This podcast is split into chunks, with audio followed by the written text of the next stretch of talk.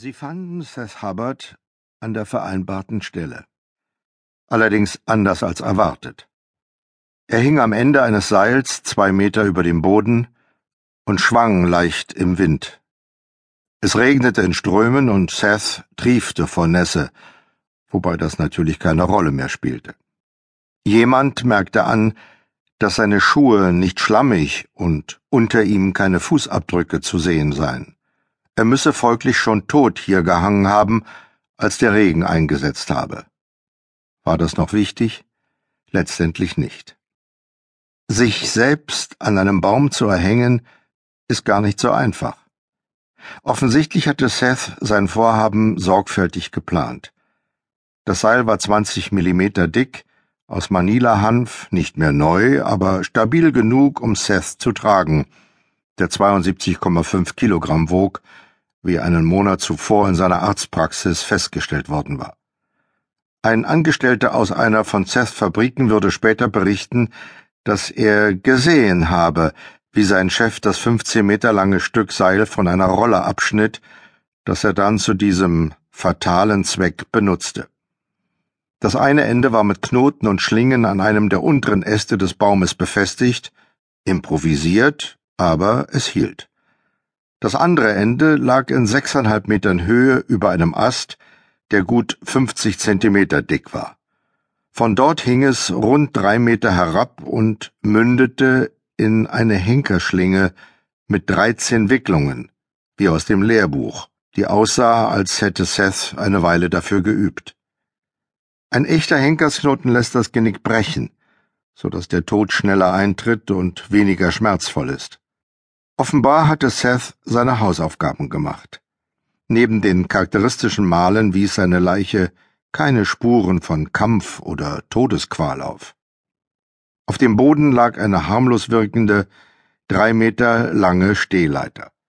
Seth hatte sich seinen Baum ausgesucht, das Seil über den Ast geworfen und festgebunden, die Leiter erklommen, die Schlinge übergestreift und, als alles passte, die Leiter unter sich weggetreten. Seine Hände baumelten neben seinen Hosentaschen.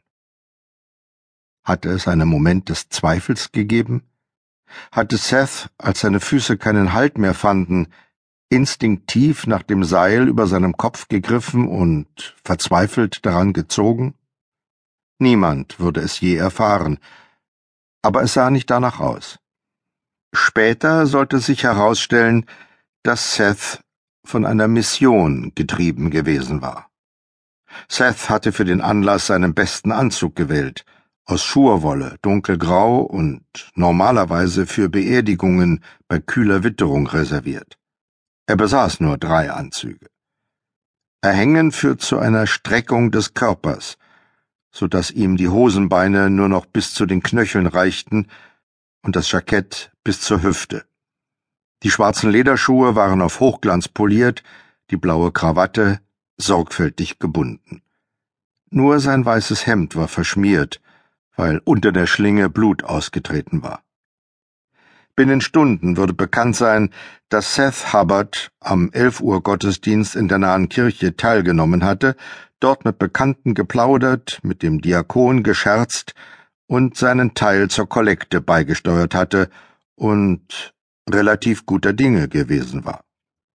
Die meisten wussten, dass er an Lungenkrebs erkrankt war, aber nicht, dass ihm die Ärzte nur noch kurze Zeit gegeben hatten. Seths Name stand auf mehreren Gebetslisten in der Kirche. Allerdings war er zweimal geschieden. Für einen echten Christen war das ein Stigma. Und jetzt hatte er auch noch Selbstmord begangen. Der Baum war eine alte Platane, die Seth und seiner Familie seit vielen Jahren gehörte. Um sie herum erstreckte sich ein Hartholzwald, den Seth wiederholt mit Hypotheken belastet und gewinnbringend erweitert hatte. Sein Vater hatte den Forstbestand in den 30er Jahren durch zweifelhafte Methoden an sich gebracht. Seths Ex-Frauen hatten beide hartnäckig versucht, das Land in die Scheidungsmasse einfließen zu lassen, doch Seth war hart geblieben. Dafür hat er ihnen fast alles Übrige überlassen.